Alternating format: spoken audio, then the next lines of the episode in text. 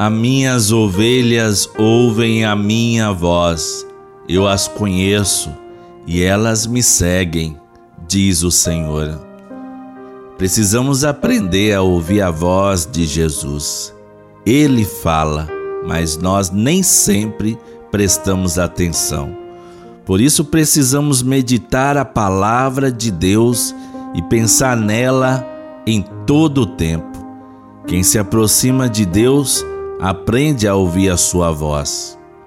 Minha amiga, meu amigo, a você muita paz e todo bem. Hoje, sábado 9 de abril, iniciamos este momento de oração e fé em nome do Pai, do Filho e do Espírito Santo. Amém.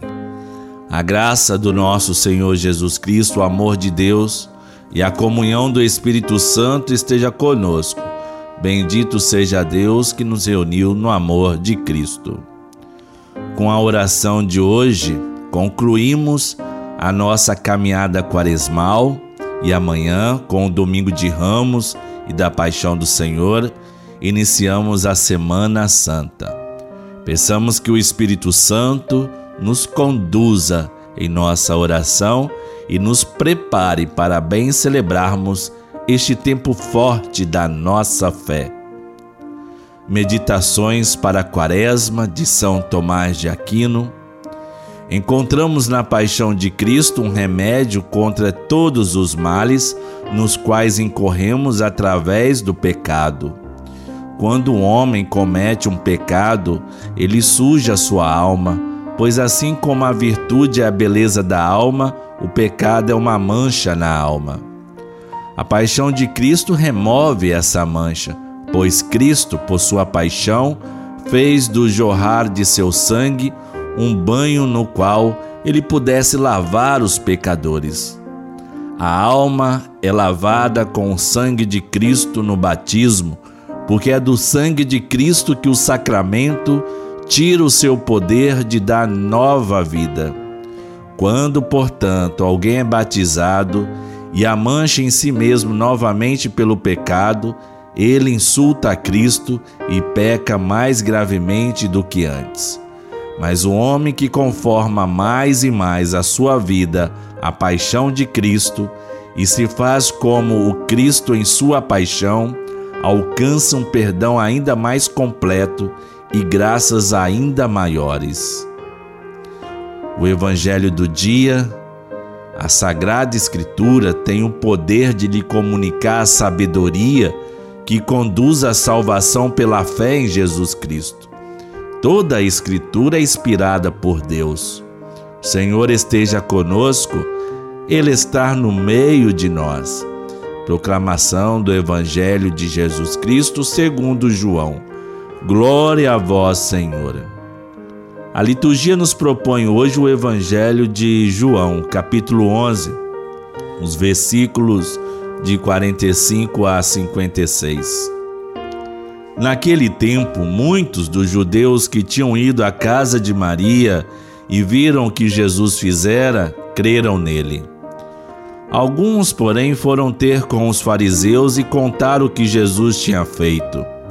Então o sumo sacerdote e os fariseus reuniram o conselho e disseram: O que faremos? Este homem realiza muitos sinais. Se deixamos que ele continue assim, todos vão acreditar nele e virão os romanos e destruirão o nosso lugar santo e a nossa nação. Um deles, chamado Caifás, sumo sacerdotes, em função naquele ano, disse: Vós não entendeis nada, não percebeis que é melhor um só morrer pelo povo do que perecer a nação inteira? Caifás não falou isso por si mesmo. Sendo sumo sacerdote, em função naquele ano, profetizou que Jesus iria morrer pela nação. E não só pela nação, mas também para reunir os filhos de Deus dispersos. A partir desse dia, as autoridades judaicas tomaram a decisão de matar Jesus. Por isso, Jesus não andava mais em público no meio dos judeus. Retirou-se para uma região perto do deserto, para a cidade chamada Efraim. Ali permaneceu com os seus discípulos. A Páscoa dos judeus estava, estava próxima.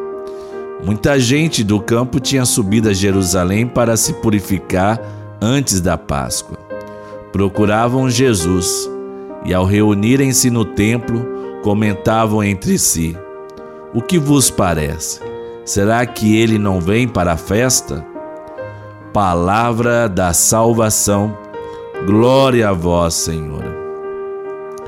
O evangelho que nos é proposto para a oração de hoje vem logo após a narrativa da ressurreição de Lázaro, mais um grande sinal realizado por Jesus, diante do qual uns abraçam a fé e outros começam a tramar a sua morte. Porque este homem faz muitos sinais, decide então matá-lo. Diziam mais: se deixarmos que ele continue assim, todos vão acreditar nele. E Caifás mostra a solução. Não percebeis que é melhor um só morrer pelo povo do que perecer a nação inteira? Jesus morreu pelo povo e por todos. Portanto, cada cristão deve dizer: Cristo morreu por mim. Nós, às vezes, julgamos e condenamos os nossos concorrentes, arrumando um jeito de diminuir as suas qualidades, seja no emprego, por ciúmes daqueles colegas que às vezes são mais capazes que nós. São as forças do mal que se vão unir para destruir a ameaça do bem. Cristo sabe de tudo isto mas opta em continuar a sua missão. O seu poder é o amor. Oremos. Ó Deus, vós sempre cuidais da salvação do ser humano e nesta quaresma nos alegrais com as graças mais copiosas. Considerai com bondade aqueles e aquelas que escolhestes para que a vossa proteção paterna acompanhe os que se preparam para o batismo e guarde os que já foram batizados. Por Cristo nosso Senhor. Amém. Pai nosso que estais nos céus, santificado seja o vosso nome. Venha a nós o vosso reino, seja feita a vossa vontade, assim na terra como no céu. O pão nosso de cada dia nos dai hoje, perdoai-nos as nossas ofensas, assim como nós perdoamos a quem nos tem ofendido. E não nos deixeis cair em tentação, mas livrai-nos do mal, pois teu é o reino, o poder e a glória para sempre. A Santíssima Virgem Maria nos faz um convite para uma escuta constante de Deus que fala pelos acontecimentos. Ave Maria, cheia de graça, o Senhor é convosco. Bendita sois vós entre as mulheres, e bendito é o fruto do vosso ventre, Jesus. Santa Maria, Mãe de Deus, rogai por nós, pecadores, agora e na hora de nossa morte. Amém. Nosso auxílio está no nome do Senhor. Deus Pai de misericórdia, conceda-nos, como concedeu o Filho pródigo, a alegria do retorno à casa. O Senhor Jesus Cristo, modelo de oração e de vida, nos guie nessa caminhada quaresmal a uma verdadeira conversão. O Espírito de sabedoria e fortaleza nos sustente na luta contra o mal, para poderdes com Cristo celebrar a vitória da Páscoa. Abençoe-nos o Deus misericordioso, Pai, Filho e Espírito Santo. Amém.